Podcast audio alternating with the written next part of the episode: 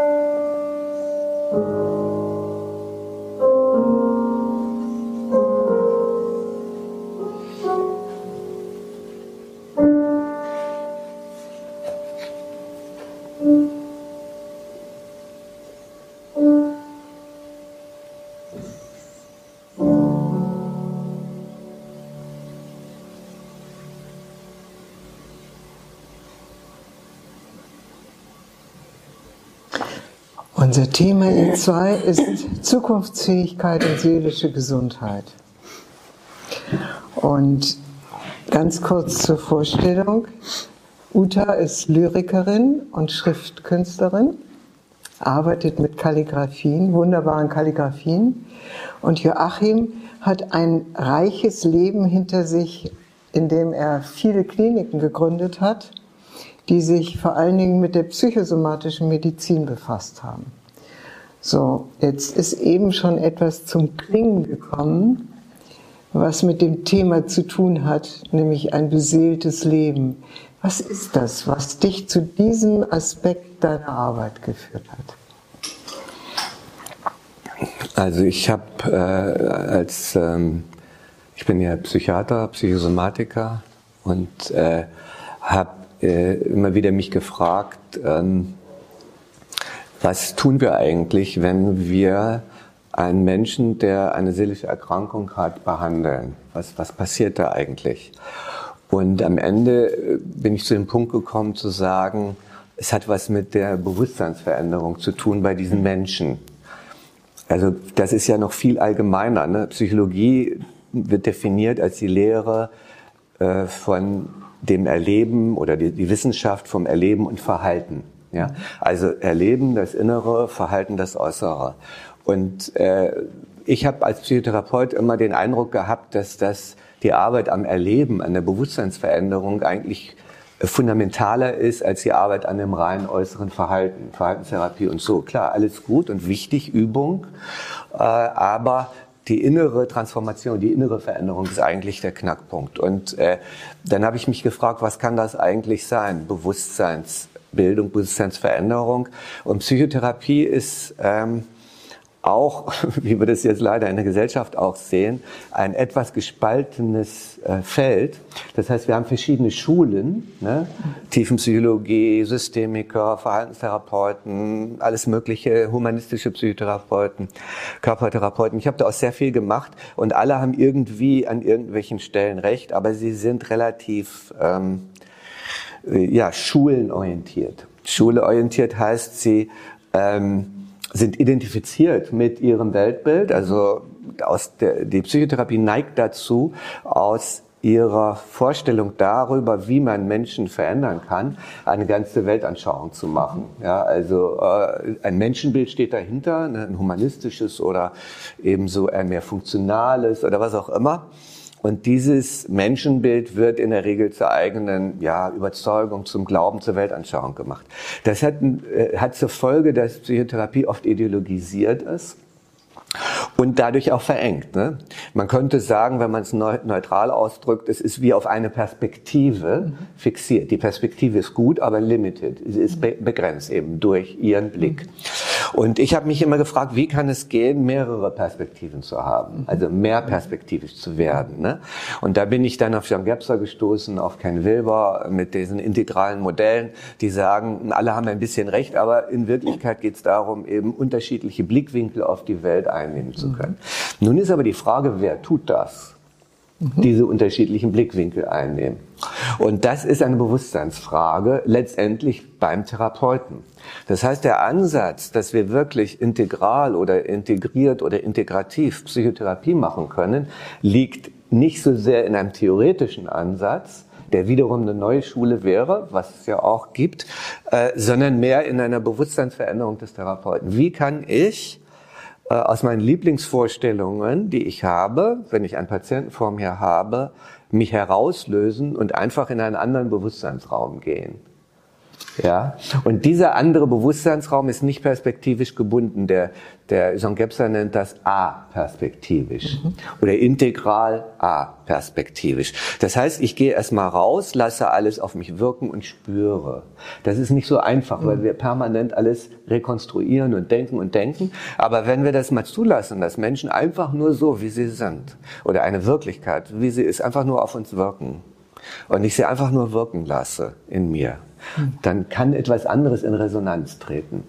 Und ich bin davon ausgegangen, dass man, wenn man das innerlich untersucht, was da in Resonanz tritt, dass man dann auf eine ganz reiche innere Welt trifft, die in den äh, spirituellen Traditionen auch beschrieben wurde. Von fundamentalen Werten, von Verbundenheit, von Offenheit, von Weite, von ähm, Unendlichkeit, von Lehre, von Freisein. Das sind so fundamentale Grundqualitäten unserer Seele, die man dann findet.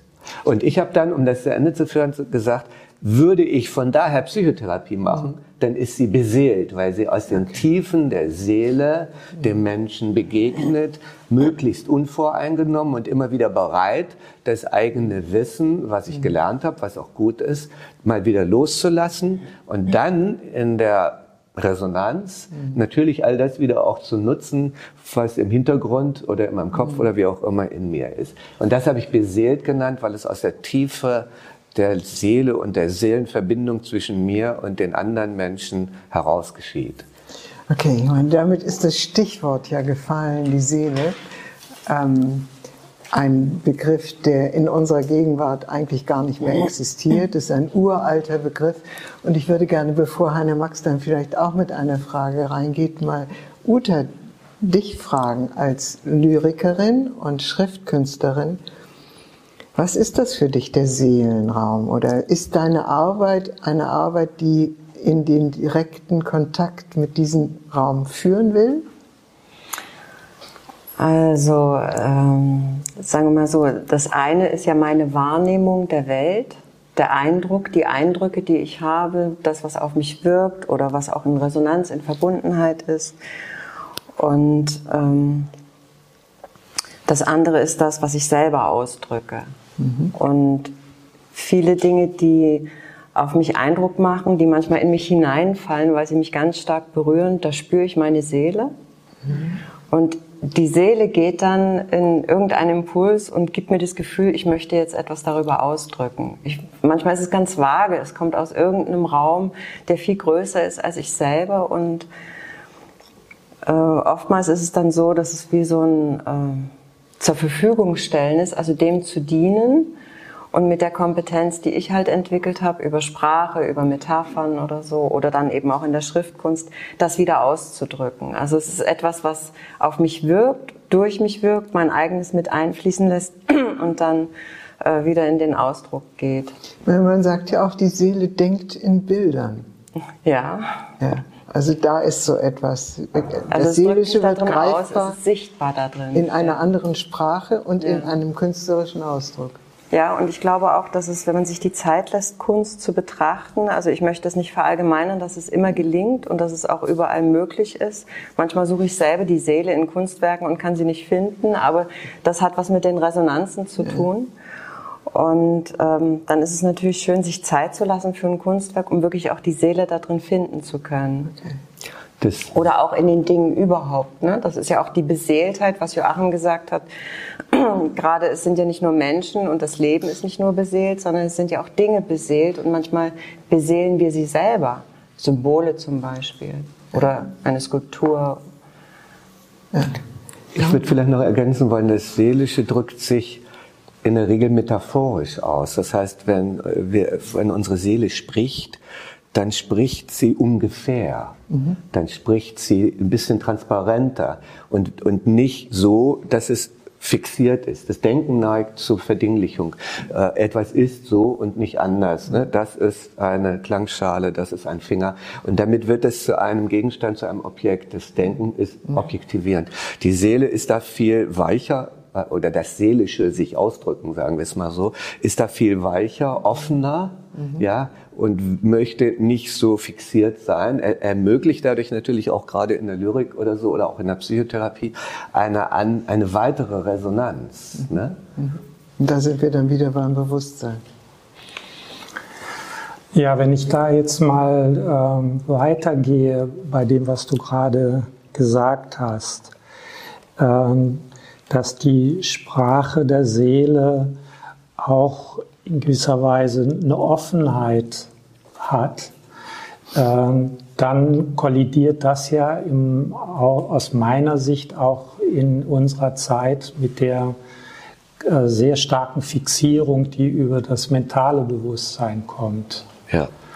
Und ähm, es ist ja auch so, dass vom mentalen Bewusstsein auch Begriffe, die eigentlich in den Seelenraum gehören, wie unter anderem ja auch der Begriff Liebe, äh, dass die äh, dann im Sinne des mentalen Bewusstseins so fixiert werden.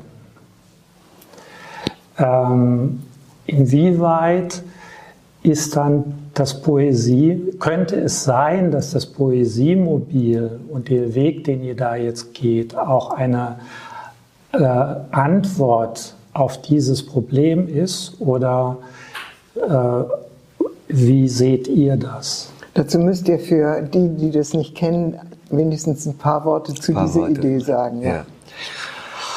Also wir haben aus einer noch weiter zurückliegenden Tradition äh, im letzten Jahr ein altes Feuerwehrauto umgebaut äh, zum Poesiemobil und zum Thema Corona und die Seele und äh, sind praktisch in, in Bayern und im Berliner Raum äh, jeweils eine Woche unterwegs gewesen, haben Menschen getroffen, um über dieses Thema zu sprechen. Äh, was passiert eigentlich mit unserer Seele in der Corona-Zeit? Und äh, zwar aus dem Hintergrund, dass wir den Eindruck haben oder hatten, dass das Psychische und Seelische vernachlässigt wurde. Also wir sind durch Corona zu einem rein biologischen Wesen zurückgeführt worden. Ne? Wir, da gibt es ein Virus, das ist eine biologische Angelegenheit. Wir haben einen biologischen Körper und ein Immunsystem und sowas alles. Und das interagiert und das ist es dann. Das ist aber nicht so. Wir Menschen sind ganz komplexe, ganzheitliche Wesen. Und wir wollten darauf hinweisen, dass Angst, Stress, Burnout oder so Phänomene bei chronischen Situationen eben zu Belastungen führen und dass man was dagegen tun kann, Resilienz. Und das war die inhaltliche Botschaft. Da aber das Thema, also jeder hat äh, im Mentalen eine klare Vorstellung, wenn du einen bestimmten Begriff hast, das ist so. Ja, also äh, Burnout, ne? Resilienz, alles, das kannst du alles definieren. Ne? Äh, und um sozusagen da eine Entspannung reinzubringen und gegen diese Art und Weise, dass alles diskutiert und in irgendeine Wahrheit nachher hineinmündet, eine angebliche, äh, um da eine Entspannung reinzubringen, haben wir gesagt, wir schaffen einen künstlerischen Rahmen dafür. Das heißt, das Poesiemobil ist wie eine Art Bühne, könntest du sagen, ein künstlerischer Raum, in dem dann diese Gespräche, die durchaus auch auf der mentalen Ebene sein können, ähm, stattfinden und eingerahmt werden. Und diese Bühne ist gekennzeichnet durch das Feuerwehrauto, durch die Bilder, die damit verbunden sind, die, die Textfragmente oder Textstücke aus Gedichten, die aus dem Feuerwehrauto stimmen. Es ist gekennzeichnet durch äh, die Gedichte, die wir vortragen als Rahmen dafür. Oder jetzt auch noch die Musik, die wir in diese äh, Tour jetzt noch mit reingenommen haben. Und dann das Gespräch. Das heißt also, wir schaffen einen Raum für einen Dialog. Dieser Raum hat explizit einen künstlerischen Charakter und ähnelt einer Art Performance. Wir haben auch das Auto mal genannt Street Art auf Rädern. Ja, weil es ist ja bunt und ne, Poesiemobil, weil da stehen Gedichte drauf und so. Und wir fahren ja auch mit Gedichten.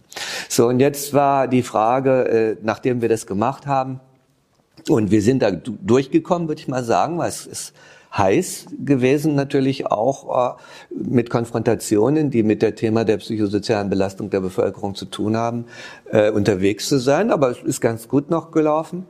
Und dann haben wir gesagt, das war so eine schöne Sache. Ähm, da machen wir ein Buch draus haben wir auch gemacht. Oh, habe ich, hm. hab ich gar nicht hier, habe ich da hinten. Ähm, da kennst du vielleicht mal aus meiner Tasche. Äh, machen wir ein Buch raus und wir fahren nochmal.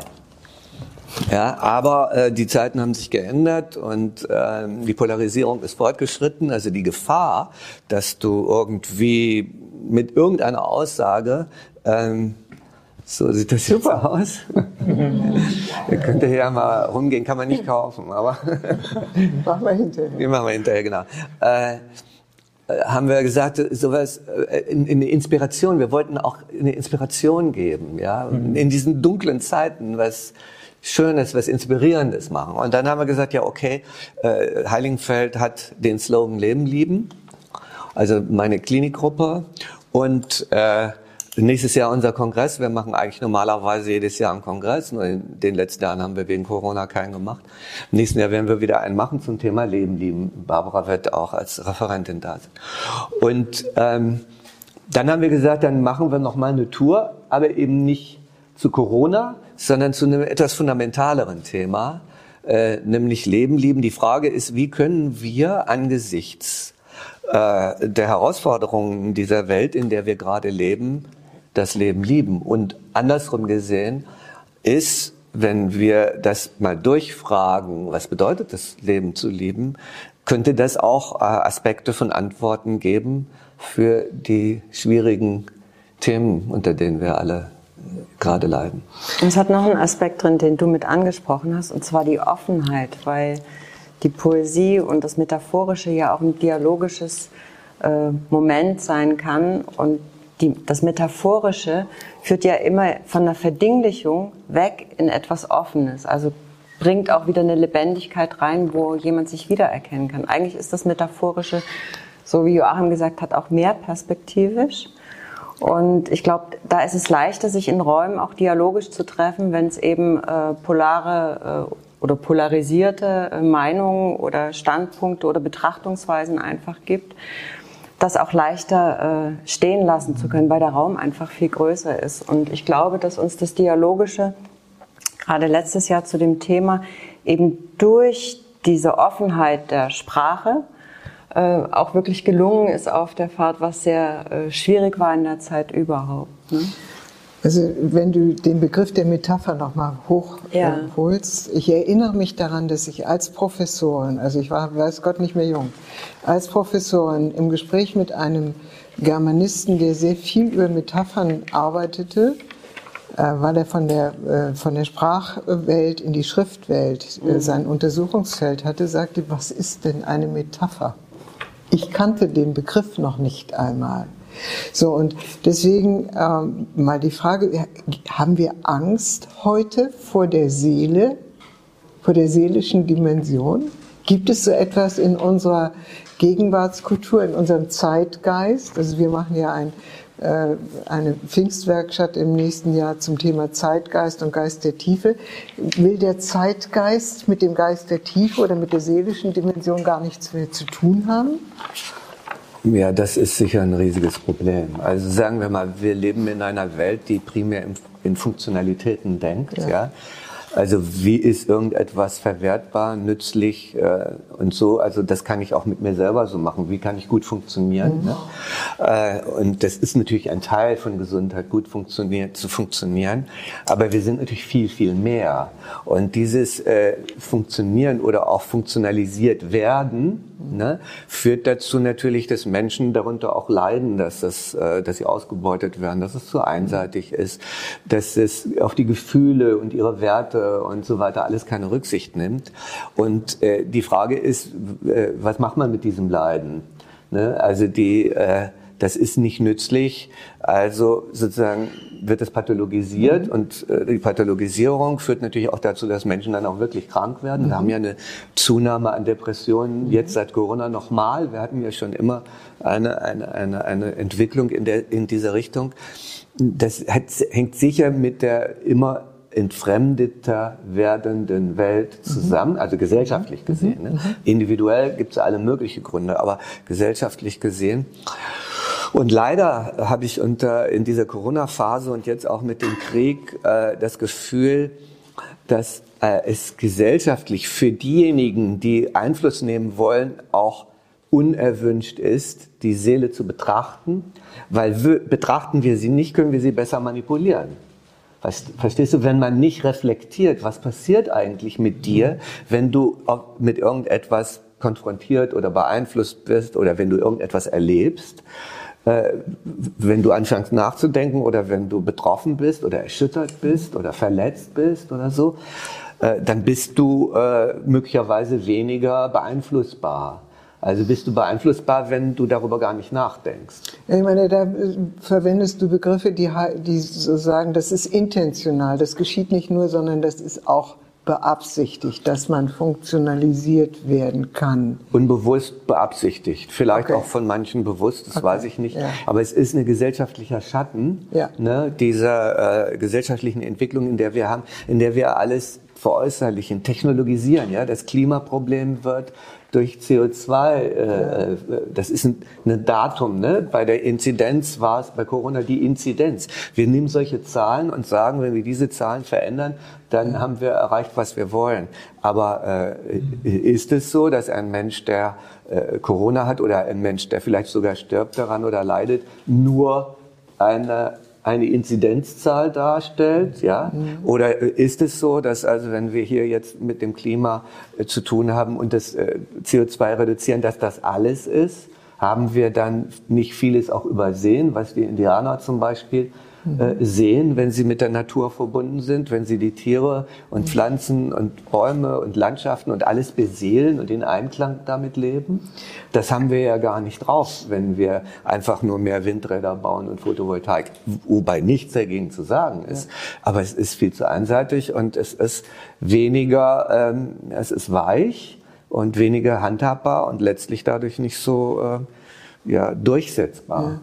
Ich meine, es gibt ja diesen Unterschied zwischen der Ökologie und der Tiefenökologie. Zum Beispiel. So, und die Tiefenökologie sagt, ähm, wenn man das mal so ein bisschen salopp formulieren will, man schützt nur das, was man liebt. So, kann es sein, dass wenn wir die seelische Dimension in diesen ganzen Kontext wieder reinholen, die ja immer da ist, aber nicht in unserem Bewusstsein ist, dass dann quasi die Grundfesten unserer Art, wie wir mit uns selbst und mit dem Leben umgehen, in Frage gestellt sind und das so gefährlich ist, dass man es deswegen vermeidet? Also äh, unbewusst wird da sicherlich viel dran sein an dem, ja. was du sagst, auch aus meiner Sicht, weil äh, die Frage ist, was treibt eigentlich die Entscheider? Ne? Ja. Und äh, das ist ja nicht neu jetzt, das ist ja schon immer so gewesen, dass das sehr stark machtgetrieben ist, ja. das gesellschaftliche System. Äh, ich habe mal gesagt, eigentlich ist es eine Gier. Der Buddhismus hat uns ja viel darüber gelehrt, wie wir Menschen äh, getrieben sind durch Gier. Und es ist das Wirtschaftssystem ist getrieben durch eine Geldgier. Die großen Player die, die besitzen ja schon gar nichts mehr. Ja? Die, die, die setzen einfach nur auf irgendwas aus Geldgier. Und im politischen System ist es ein Machtbedürfnis. Auch im medialen, die medialen Systeme haben sozusagen in den letzten Jahren gelernt, wie sie Macht ausüben können. Sie können ja ganze Existenzen zerstören, ne? indem sie irgendjemanden in irgendeine Ecke stellen äh, das ist ja, das muss man sich mal vorstellen, wenn ich als einfacher Journalist plötzlich so eine Macht habe, ja, also die Welt so zu beeinflussen, das muss ich mich natürlich gleichschalten mit den anderen, das mache ich dann auch. Äh, das ist schon, sind starke innere Kräfte, ne, die nicht reflektiert werden. Oder wenn du sie konfrontierst, dann bist du natürlich auch gefährdet. Also ähm, äh, ich glaube, dass das starke gesellschaftliche Kräfte sind, die die da eben bewusst oder auch unbewusst wirken und die eben äh, dazu führen, dass wir in so einer Situation sind, ne? Mhm. dass vieles äh, einfach ignoriert und vernachlässigt wird.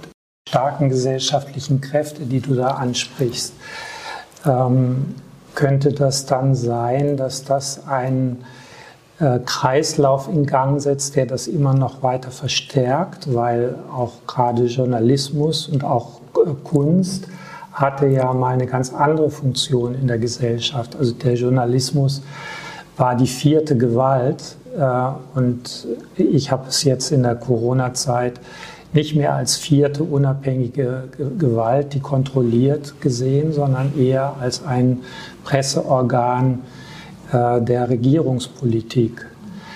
Ähm, Kritische Journalisten sagen, ähm, dann, dann, dann gib, gib deinen Job auf, bei äh, dem Rundfunk oder bei, äh, bei deiner Zeitung und bewerb dich bei äh, der Regierung als Pressesprecher. also äh, ja, aber sagen wir mal so, die Frage ist ja, gibt es da einen Ausweg? Ne? Und da hast du ja, ja. auch. Äh, ja, meine Frage war jetzt auch noch ähm, einerseits nach dem Ausweg, aber auch zweitens nach den Gründen, wieso äh, entwickelt hat sich das so entwickelt? Was ist da eure Meinung, auch deine Meinung, Uta? Also die, die wirklichen Gründe äh, wage ich nicht zu beschreiben. Also weiß ich auch nicht genau, wo die liegen. Es sind einfach nur Wahrnehmungen und Beobachtungen, die ich jetzt zum Beispiel aus der Kunst auch mache. Wir haben ein ganz großes Beispiel, die Dokumenta. Ne, wie viel da... Ähm, äh, also auch diese Intention, dass jetzt alles vorher durchgesehen wird, ob es genehmigt wird oder nicht, ne, wo ja dann den den Künstlern auch eine gewisse Zensur auferlegt wird. Und gerade auf der Documenta gab es eben auch aus anderen Ländern, wie zum Beispiel Kuba, ähm, ein Kunstprojekt. Was bedeutet es eigentlich, wenn Künstler wegzensiert werden, weil sie eben irgendetwas kritisch sehen oder etwas anregen wollen zum Gespräch, zu einem Diskurs? Das ist ja die Kunst überspitzt ja auch manchmal, um einfach etwas in, in den Dialog zu bringen, weil sie auf etwas aufmerksam geworden ist. Das hat ja was mit Wahrnehmung zu tun. Ähm, was vielleicht gerade nicht stimmig ist oder wo man vielleicht auch mal hinschauen sollte, weil es gerade eben nicht betrachtet wird. Zum Beispiel eben äh, politische Fehlentscheidungen gefühlt oder auch real und wie die, wie die Menschen reagieren oder wie es den Menschen geht, diese Spaltung der Gesellschaft und ich glaube, das ist eine, ähm, eine Richtung oder vorhin mit der Sprache, ne, die, die, das Metaphorische. Wir haben beobachtet in der Sprachentwicklung, dass wir 2020 keine Metaphern mehr verwenden konnten, weil alles wörtlich genommen wurde. Also mir selber ist es so gegangen mit einem Gedicht, eine Metapher am Schluss, die so in eine, eine äh, ich nehme das wört, wörtlich Falle ähm, gekommen ist. Und äh, das ist interessant, dass diese Beobachtungen alle, die mit Sprache zu tun haben, gemacht haben, bis zu dem Kipppunkt, wo dann die Kunst wieder angefangen hat, ganz bewusst Metaphern einzusetzen, weil sie eben nicht mehr alles sagen kann. Also ich als Lyrikerin, mir fällt es natürlich leichter, mit Metaphern zu arbeiten, aber in der Sprache generell, ich kann nicht mehr alles sagen, ich werde diskreditiert oder wegzensiert oder was auch immer. Also bin ich gezwungen, äh, meine Kompetenz wieder einzusetzen, Metaphern heranzuziehen, um etwas auszudrücken, was ich so direkt nicht sagen kann. Und die Frage ist, welche Bildung haben wir überhaupt in, in der Gesellschaft, mit Metaphern umgehen zu können? Also mit Bildersprache, mit Ersatzbildern, ne, wo etwas hineingelegt ist. In denen ja Erfahrung enthalten in, sind. Genau, in denen Erfahrung drin enthalten ist. Und wie ist das auch mit den anderen Generationen, wenn die Lyrik oder die, die, das Metaphorische gar keine Rolle mehr so spielt? Ne? Also es sind auch ähm, äh, Entwicklungen, die man einfach sieht in solchen Zeiten, die gerade stattfinden. Und es ist einfach eine, ein Faktum, dass äh, wir haben uns jetzt darüber unterhalten, wie ist das eigentlich, wenn du reagierst ne, auf irgendeinen Eindruck, der etwas mit dir macht, der dich berührt. Ähm, ne, ich hatte das vorhin gesagt, Eindruck strebt nach Ausdruck. Also wenn ich irgendetwas ausdrücken will, äh, welche Sprache kann ich mich bedienen, um es überhaupt sagen zu können? Oder manche Gedichte lasse ich das dann eher weg.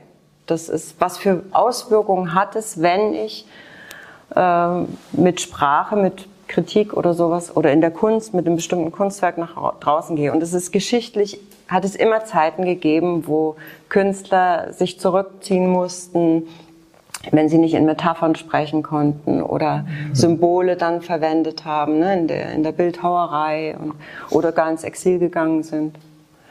Könntest du uns vielleicht ein Gedicht als Beispiel mal lesen? Mit dem Widerstand, ne? das war die Frage. ja, ich ähm.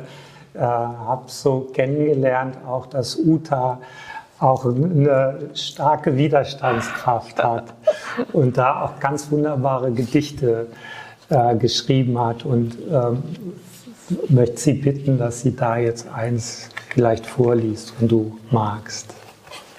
Ja, kann ich gerne machen. Ähm ich hatte auch erst überlegt, ob ich eins nehme, was eben 2020 entstanden ist, als wir im Ausland unterwegs waren und uns Corona erwischt hatte. Wir also ein bisschen so quasi im Exil geblieben sind erstmal.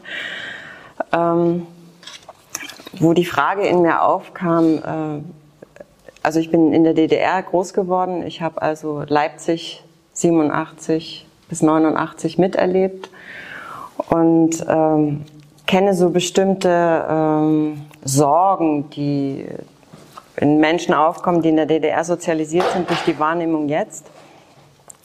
Und da hatte ich am, am Schluss eben dieses Wort Exil drin, was mir dann später auch zum Verhängnis geworden ist. Und das ist nur ein Beispiel dafür. Aber ich will mal in die aktuelle Zeit gehen, weil es ist jetzt schon zwei Jahre her und ich habe mir gedacht, wir haben gerade äh, ein anderes Thema, was auch Sprache und ähm, ja, was die Sprache auch betrifft. Ihr werdet es hören. Nicht genug verlorene Bücher, keine hundert Sommer her, Buch verbrannt, Geist verbrannt, Mensch verbrannt. Und in Propaganda vernebeltem Jubel zwischen junge Blüten Feuersprüche nicht genug Exil, keine hundert Sommer her, Seele verbannt, Sprache verbannt, Hoffnung verbannt. Und an Stümpfe nagelten sie Schöpfer und Schrift, ferne selbst zu morden. Nicht genug? Es ist jetzt Sommer und in Macht erlangtem Rausch gendern grüne Blüten Feuergräben. Nicht genug? Bleichgesicht, hüte deine Zunge. Ja, Ja, ich würde gerne diesen Begriff der Zukunftsfähigkeit jetzt reinnehmen, den wir über den heutigen Tag in unserem Lehrgang gestellt haben. Und was hat das, was wir jetzt hier gerade diskutieren, nicht diskutieren, sondern was wir in unserem gemeinsamen Raum bewegen, was hat das zu tun mit unserer Zukunftsfähigkeit?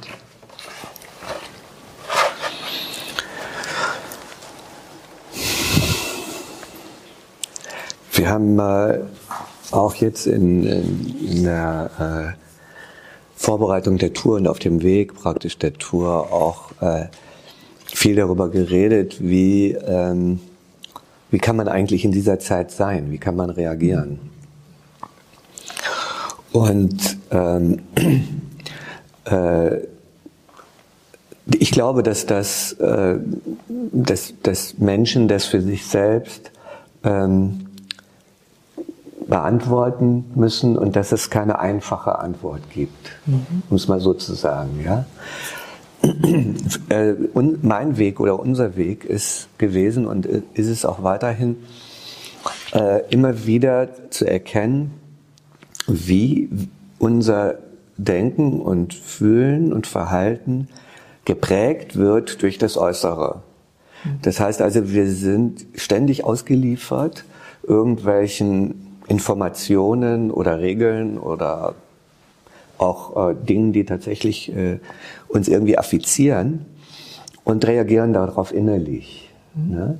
Ähm, entweder wir sind vielleicht, ähm, ja, finden das alles, das muss so sein, oder wir sind verletzt oder sind empört oder frustriert oder was auch immer. Jedenfalls, wir reagieren irgendwie. Und meistens ist es so, dass aus dieser Reaktion heraus ganz schnell eine ähm, Position entsteht und irgendetwas. Und das wiederum, wenn es kommuniziert wird, schnell in, in Polarisierung, in Streit, in Konflikte, in alles Mögliche führt, in Unfrieden letztendlich. Ne? Und wir haben Unfrieden, wir haben eine Welt voller Unfrieden. Und die Frage ist, wo kann überhaupt nur Frieden herkommen? Und der wird nicht, äh, das ist ja jetzt gar nicht, nicht zu erwarten, ne, dass der Krieg aufhört oder so da. Äh, die Frage ist, ist es möglich, dass wir innerlich irgendwas finden, wo wir äh, diesen Unfrieden erstmal loslassen können? Mhm. Und ich nenne das so ein bisschen theoretisch Dekonstruktion. Oder man könnte sagen, sich herauslösen, innerlich herauslösen und trennen die äh, Reaktionen, die in uns selber sind, also wie, was macht das mit mir, was ich gerade erlebe, so die typische Therapeutenfrage, ne? was macht das mit mir, zu trennen von dem, wie reagiere ich da drauf mhm. im Äußeren. Ja? Mhm. Erstmal einfach nur, das, was macht das mit mir.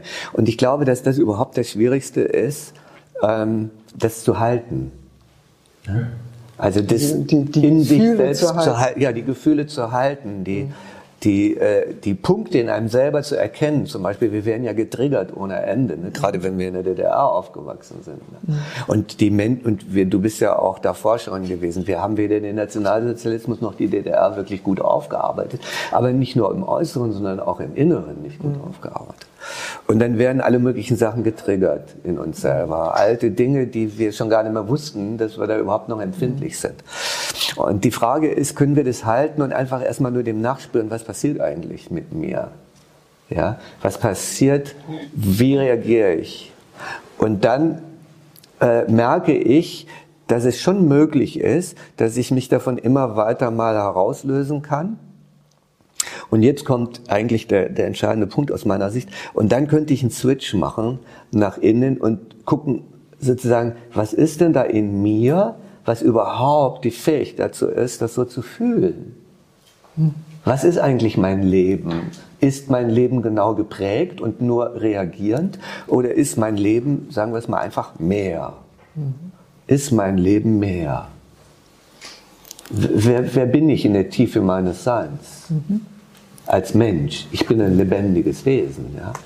Und äh, ich kann dieses, diese diese Tiefe, diese Dimension aktivieren in mir. Aber es erfordert dieses mich herauslösen aus dem Alltag, aus den Prägungen, aus den Konstruktionen, aus den gesellschaftlichen äh, Verirrungen, Verwirrungen und so weiter. Erstmal herauslösen in die Tiefe und dann zu spüren, was ist eigentlich, wie fühlt sich das an? Erstmal einfach nur da zu sein, einfach nur zu leben, ein lebendiges Wesen zu sein. Und wenn ich das spüre, dann kann ich mich mit allem Lebendigen verbinden. So wie der Albert Schweitzer gesagt hat, ich bin Leben, das Leben will, aber nicht nur inmitten von Leben das Leben will. Er hat dieses Wollen drin gehabt. Lassen wir das mal, diesen Überlebensdrang. Ich bin Leben inmitten von Leben. Und das kann ich spüren. Und diese Ebene, glaube ich, ist erstmal, wie ich würde mal sagen, eine Zuflucht oder wie eine Basis. Äh, und zwar nicht nur in die Lehre des Bewusstseins einer Meditation, wo gar nichts mehr ist, sondern in äh, das, das Fühlen und Spüren des Daseins der eigenen Lebendigkeit, ja, das, das pulsierende Leben, das in jedem von uns ist, das überall ist, mit dem ich mich verbinden kann. Das ist eine, erstmal eine ganz andere Ausgangsbasis, ja, um dann äh, wieder gucken zu können. Du bist auf dem Sprung für eine Frage. Ja, also wir hatten eine Andacht in der Gethsemane-Kirche, die ja nun in der Zeit der, der Wende oder vor der Wende eine zentrale Rolle in Berlin gespielt hat und hatten einen Pfarrer, der gesagt hat, wir können innerlich im Frieden sein, selbst wenn es im Außen Unfrieden gibt. Und das, was du jetzt gerade eben beschrieben hast, ist ja dieser Zustand, in dem wir in einer seelischen Gelassenheit sein können und aus dieser seelischen Gelassenheit heraus anders dann handeln können. Ich fand spannend, dass du meine Frage auf der Individualebene beantwortet hast. Also wir haben in diesem Lehrgang unterschieden zwischen Mikro-, Meso- und Makroebene. Und du hast auf der, wenn man so will, auf der Mikroebene geantwortet. Und ich hatte eigentlich so im Hinterkopf die Makroebene, nämlich sind wir zukunftsfähig, wenn wir uns nicht mit der seelischen Dimension verbinden. Oder andersrum formuliert, brauchen wir, um zukunftsfähig zu sein als Menschheit, als Globus, als Pflanzen, Tiere und alles, was da ist, also wir sind ja Natur, brauchen wir, um zukunftsfähig zu sein, diese Rückbesinnung auf die seelische Dimension, auf das ganzheitliche. Oder wir gehen diesen desaströsen Weg weiter. Kannst du dazu auch noch was sagen? Ähm, persönlich würde ich in insistieren darauf, dass es eine andere innere Verankerung braucht und dass die individuell, aber auch kollektiv, mhm. wir sind ja ein, ein, kleines Kollektiv jetzt gerade, dass die aber auch individuell und kollektiv ist sogar noch besser, weil es dann äh, äh, gestützt wird ne? Mhm. und, und immer wieder der, wenn man so rausrutscht, ne, dann im, im Kontakt auch wieder man mhm. gefestigt werden kann, dass es diese innere Verankerung braucht, sozusagen inneren Frieden zu finden. Ich weiß, dass es nicht einfach ist. Ich habe äh, selber viele Jahre äh, mich damit beschäftigt, am Ende des Jahres immer wieder so ein kleines Ritual. Was, wie war das im Jahr? Was nimmst du dir für ein Jahr vor? Für jedes Jahr vorgenommen, inneren Frieden zu finden. Am Ende des Jahres hat nicht geklappt. Willkommen im Club. Ah, und jetzt ist, also ich will jetzt mal ganz persönlich werden, ja. Jetzt ist was passiert, nämlich meine Mutter ist gestorben mhm. im äh, Februar und ähm, Corona, ne? Sie hatte kein Corona, war nicht geimpft, gar nichts. Sie ist einfach aus dem Bett gefallen, sie war so ein bisschen dement geworden und äh, Bein gebrochen ins Krankenhaus. Ich durfte sie nicht besuchen, da kommt Corona. Selbst ich als Klinikchef. Klinikchef ne? Dann kam sie in die akute äh, Geriatrie, durfte ich auch nicht besuchen. Und dann haben, ich habe ja auch eine orthopädische Reha-Klinik, also nicht nur Psychosomatik, und dann haben meine Leute gesagt, wir holen die zu uns. Weil sie hat ja einen Beinbruch, also können wir auch eine orthopädische Reha machen. Und dann haben wir sie in die Ludwig-Klinik geholt und da konnten wir täglich hin. Und sie war, äh, als wir, als wir sie in die Klinik gebracht haben, haben die, äh, die Kollegen relativ schnell gesagt, auch die leitende Schwester, sie wird sterben. Sie hatte schon abgebaut. Das heißt also, äh, es war klar, das wird jetzt ihr letzter Platz sein. Sie kriegte immer wieder ein bisschen was mit, aber immer weniger auch. Und wir, äh, also warum ich die Geschichte erzähle, wir sind jeden Tag bei ihr gewesen, also mehr als eine Stunde habe ich auch nicht ausgehalten, aber es hat gereicht. Später dann auch länger. Äh, am Schluss haben wir auch Nachtwachen gemacht und es war auch so, dass sie, ähm, äh, dass wir dabei waren in der Nacht, als sie gestorben ist.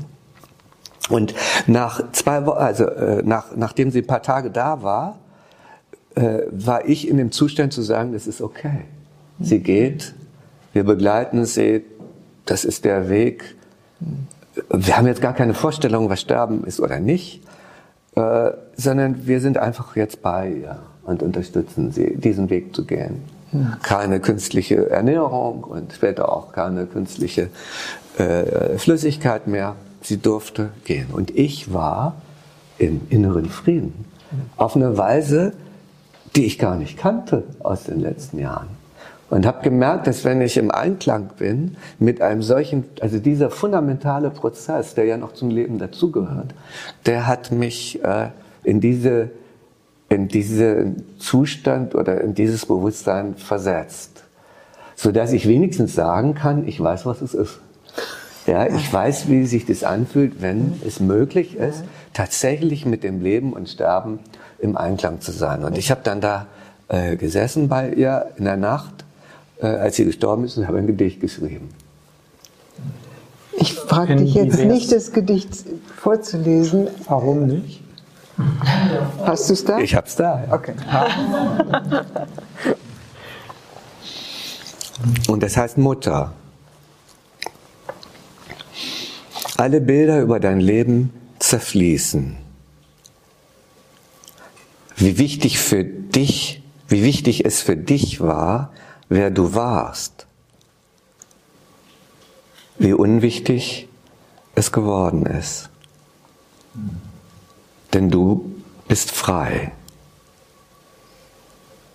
Es war kein einfacher Weg.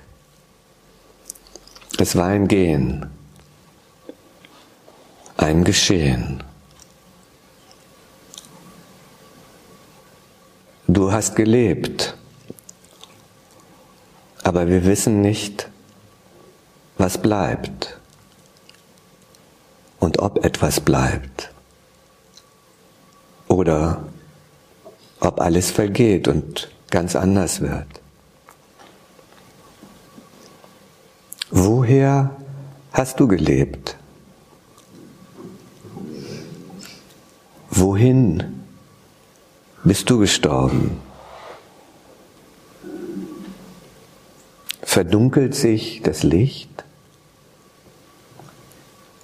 oder leuchtet das große Dunkel? Kein Unterschied. Sein und Nichtsein verlieren ihre Bedeutung und werden erlöst.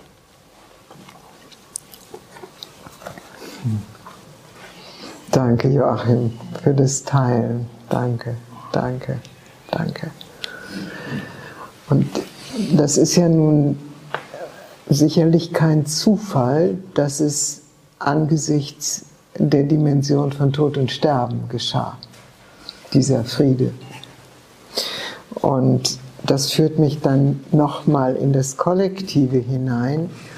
Ist es so, dass die Ausblendung des Todes und des Sterbens im Westen, in unseren Kulturen, das ist ja keineswegs überall und bei indigenen Völkern erst recht überhaupt nicht der Fall.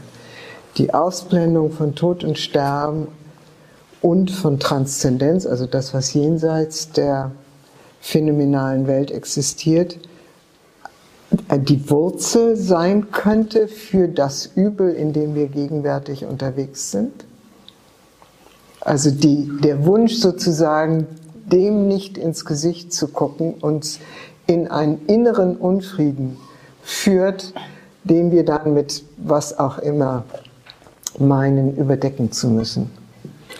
Ja, diese, äh, diese Trennung, die wir haben von der Welt, ja, dass, dass wir Individuen sind, hier sind wir, da ist die Welt, die Natur. Mhm. Und das ist ja in der Philosophie des Abendlandes, in der christlichen äh, Philosophie ja extrem ausgeprägt, ja, diese Dualität. die führt natürlich dazu, dass das, was ich bin, möglichst unsterblich sein soll, ne? weil es ja nicht zu dem, nicht verbunden ist und zu dem Kreislauf sozusagen gehört von allem Leben, mhm. äh, in dem das integriert ist.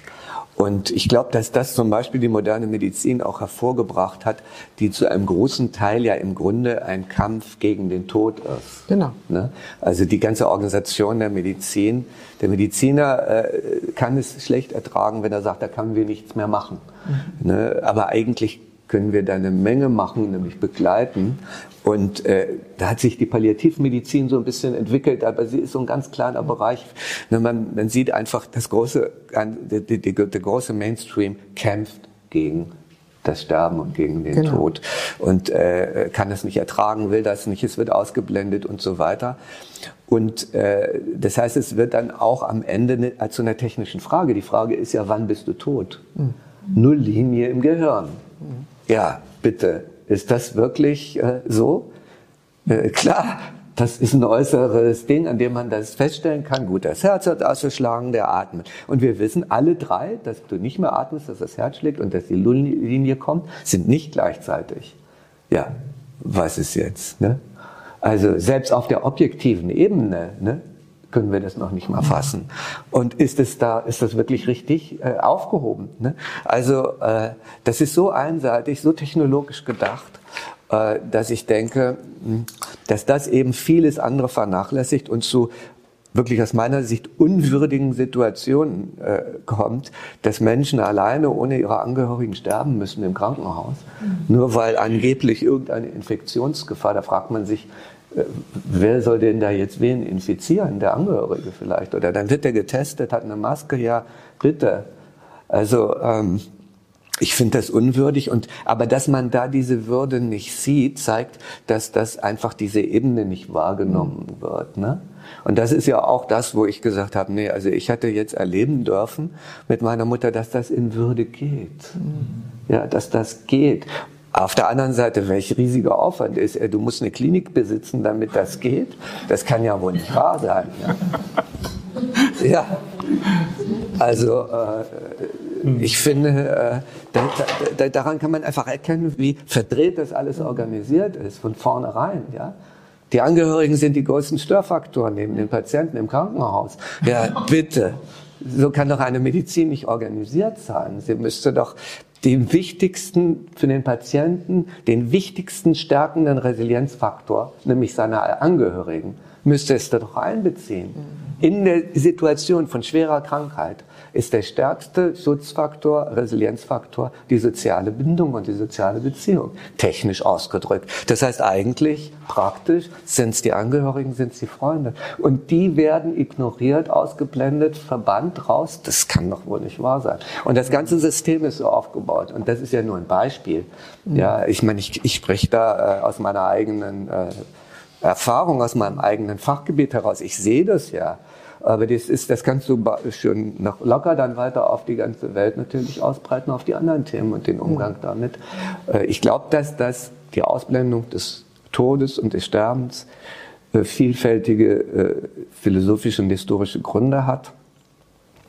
Und dass die ein wesentlicher Faktor für den Unfrieden ist, den wir haben. Mhm. Dass das auch so rücksichtslos passiert, dass einfach da Leute in den Krieg geschickt werden, die ja eigentlich gar nichts dafür können. Die wollen ja gar nicht. Ne? Mhm. Selber, wer denn von dem Ukraine-Krieg jetzt will denn wirklich kämpfen?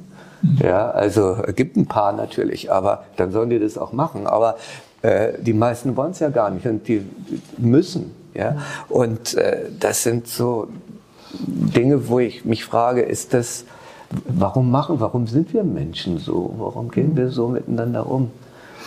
Das ist Oder an dem, was du jetzt beschrieben hast, äh, ist es ja dann nochmal besonders, dass das dann unter dem Stichwort Mitgefühl läuft. Also die ganzen Maßnahmen sind ja ein Ausdruck politisch äh, benannt als, als Mitgefühl, was ja dann wieder ein Seelenbegriff ist. Und gleichzeitig passiert das, was du sagst. Also äh, es ist, wenn es gut gemeint ist, ist es so äh, Mitgefühl, wenn es gut gemeint ist. Ich glaube aber, äh, dass das ein bisschen tricky ist, äh, die, äh, sagen wir mal, wenn man eine sozialpsychologische Analyse macht von den gesellschaftlichen Prozessen, was ja nur wenige Leute tun, ne? also wie der Arno Grün das früher gemacht hat. Ne? Das sind dann Tiefenpsychologen, die sich überlegen, was passiert eigentlich in der Kindheit und in uns, damit vielleicht später überhaupt so unsägliche Dinge wie Ausbeutung, Machtausübung oder die andere Seite Gehorsam stattfinden können.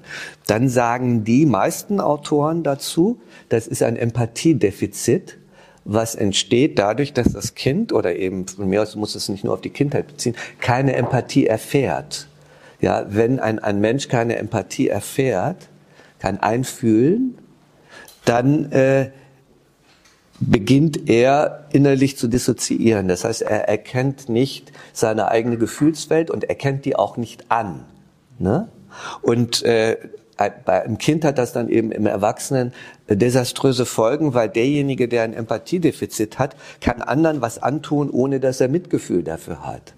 Das heißt also, ich kann jemanden leiden lassen, aber es macht mir nichts aus weil ich dieses Empathiedefizit habe, weil ich das nie gelernt habe, wie Empathie überhaupt entsteht. Also wenn Mitgefühl wirklich da ist, ist es gut. Aber bei vielen ist genau das Gegenteil der Fall. Das heißt, ich mache mir keine Gedanken darüber, was tue ich einem Angehörigen an, den ich nicht zu seinem äh, pflegebedürftigen Vater oder Mutter lasse. Das berührt mich nicht. Was tue ich einem Kind an, das also die ganze Zeit da äh, mit einer Maske sitzen muss und den nicht richtig erkennt, ja, was der Gegenüber sagt? Was tue ich? Ich habe da kein, kein Gefühl dafür, weil ich selber so sozialisiert bin, gesellschaftlich kollektiv, kein Gefühle zu haben, weil Gefühle sind, äh, sind ein Hindernisfaktor für für, äh, sagen wir mal, für Funktionieren, aber auch für Rücksichtslosigkeit. Ja, die Wirtschaftswelt ist da an vielen Stellen super rücksichtslos.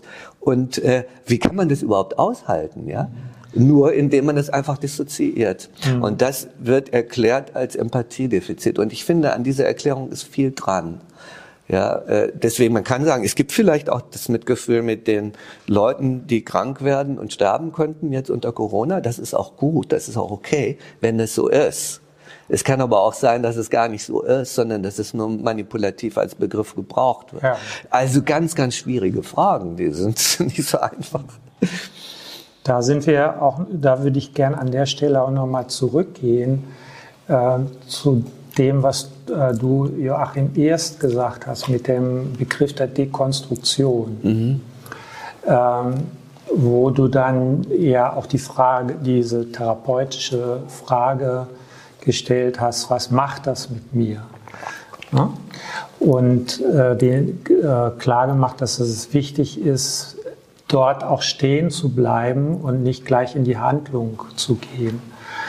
Äh, jetzt ich als Psychotherapeut ähm, finde da eigentlich auch die, nicht nur die Gelassenheit eine gute Basis für Frieden mit mir, sondern auch die Gefühle, äh, egal wie sie sind. Also in gewisser Weise kann ich ja auch in Frieden mit mir sein, wenn ich verzweifelt wenn, der, wenn die äußeren Gegebenheiten so sind, dass Verzweiflung angesagt ist, ist das ja ein sehr authentischer Eindruck, der mit dem, mit dem Außen, so wie du das mhm. erst auch gesagt hast, sehr stark zusammenhängt. Ähm, also heißt das nicht eigentlich auch, auch Mitgefühl, mit den Gefühlen sein, äh, heißt das nicht auch, dass äh, wir vielleicht wieder einen anderen, neuen, wertschätzenden Umgang mit Gefühlen brauchen, in diesem Sinn, dass die erst einmal in uns sind, äh, äh, etwas sehr Lebendiges sind, äh, was wir auch lieben äh, dürfen, egal wie sie sind. Was meint ihr dazu? Also ich glaube schon, dass äh, der Ernst Barlach hat das mal gesagt. Du darfst alles Deinige, Gebärde der Frömmigkeit und Ungebärde der Wut ohne Scheu wagen. Denn für alles, heiße es höllisches Paradies oder paradiesische Hölle, gibt es einen Ausdruck. Und das zuzulassen, dass es diese Ausdrucksform gibt und dass, ähm, dass ich das ausdrücken darf, natürlich mit dem Bewusstsein und der Wachsamkeit, was kann ich damit anrichten? Ne? Also jemanden wehtun, jemanden verletzen oder sowas. Äh, dass man damit klar ist, was passiert, wenn ich das jetzt wütend ausdrücke. Ne? Irgendwas freundlich auszudrücken ist ja manchmal leichter als irgendwie Wut auszudrücken, für viele zumindest. Aber dass das eben auch eine Kompetenz ist, die wir haben und für die es einfach Ausdrucksformen gibt in der Natur. Wir können einfach immer die Natur als Metapher nehmen und als Beispiel. Da gibt es auch brutale äh, Dinge, ne? wie Tsunamis oder diese wuchtige Zerstörung und das zu integrieren oder auch das Ungelöste zu integrieren, was eben nicht lösbar ist, dass es einen Platz im Herzen kriegt und damit ähm, in gewisser Weise sogar friedlich ist, finde ich auch ähm, ähm, bedeutsam für so einen Ausdruck, dass es eben Gefühle, die positiv sind und die negativ sind oder die auch irgendwas in uns berühren, was mit unseren Geschichten zu tun hat. Ähm, das Leben könnte permanent als Psycho aus Psychotherapie bestehen, um sich selbst verstehen zu können. Aber ich glaube, dass es wichtig ist, bewusst mit den eigenen Emotionen und Gefühlen auch umzugehen. Ne? In den Reaktionen, was du vorhin auch gesagt hast, wie, wie reagieren wir jetzt auf das, was gesellschaftlich auf uns einströmt und uns triggert vielleicht an manchen Stellen. Ich will das gerne nochmal durchdeklinieren, auch mit den Ebenen, die du da besprochen hast. Wir haben jetzt viel darüber geredet, über Frieden mit mir selbst. Ne? Eigentlich kann man ja sagen, Psychotherapie versucht da anzusetzen, zu sagen, nimm dich erstmal so an, wie du bist, mhm. ja. Und das ist die schwierigste Aufgabe sowieso, ne? sich selbst auszuhalten, ja. Und zu sich selbst zu sagen, ja, so erstmal okay, ja, so bin ich halt, ja. Und das dann aber anzuschauen, ja. Und das muss ja nicht alles so bleiben, aber äh, erstmal im Grundsatz sagen, okay, das bin ich, das ist mein Leben und damit äh, gehe ich erstmal in einen ersten Frieden, was nicht heißt, dass es nicht auch Turbulenzen gibt und so. Ne? Und dann sagt, ich glaube, der Dalai Lama, der zweite Frieden oder irgendein indianisches Sprichwort, der zweite Frieden ist der Frieden, den ich mit meinen äh, Mitmenschen habe in der Beziehung. Und jetzt ist die Frage, was ist dann da die Ausgangsbasis, die Referenz, ne, wenn ich streite? Äh, auch da wieder zu gucken, was trägt uns eigentlich? Was verbindet uns? Was ist die Tiefe sozusagen unseres Wir? Was ist in der Tiefe das, was uns ausmacht, was uns überhaupt hier zusammenführt oder uns beide oder als Lebensgefährten oder so, ja? Was ist das? Und wenn man diese Referenz hat, dann kann man wieder auf einer oberflächlicheren Ebene auch in Konflikt gehen und den austragen, weil es getragen und ausgehalten ist von einem größeren, tieferen Wir. Und das könntest du jetzt auch nochmal kollektiv. Ja, und jetzt, okay, kollektiv und menschheitsgeschichtlich, nämlich Leben und Sterben. Ja. ja?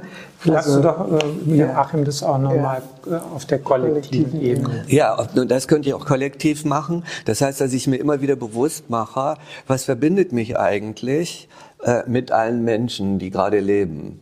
Oder mit allen Lebewesen, die ja. gerade leben. Oder mit all den Pflanzen und dem ganzen Planeten, der gerade lebt, ja? Was verbindet mich da? Ich bin ja ein Teil dieses Ganzen nur. Ja, und wenn ich merke, dass ich dazugehöre, was ja auch Heimat und so, große Themen, dass ich dazugehöre und damit verbunden bin mit all dem, auch dem ganzen Mist, der passiert, aber okay, in der Tiefe sind wir alle ja auf eine gewisse Weise eine große Familie, wenn man so will. Ja? Und da gibt's auch immer ein paar Querköpfe oder Leute, die man nicht so gerne mag. Aber gut, erstmal, wir sind da, wir sind alle da, wir leben, wir leben gemeinsam und wir leben so. Und von daher dann sich wieder anzugucken, ja, äh, womit äh, bin ich im Konflikt, womit bin ich einverstanden, haben wir eine gemeinsame Basis, um überhaupt etwas austragen zu können. Ohne diese Basis kann das ja gar nicht gut gehen. Ja? Da dissoziiert, das sprengt, das ergibt's eben Krieg.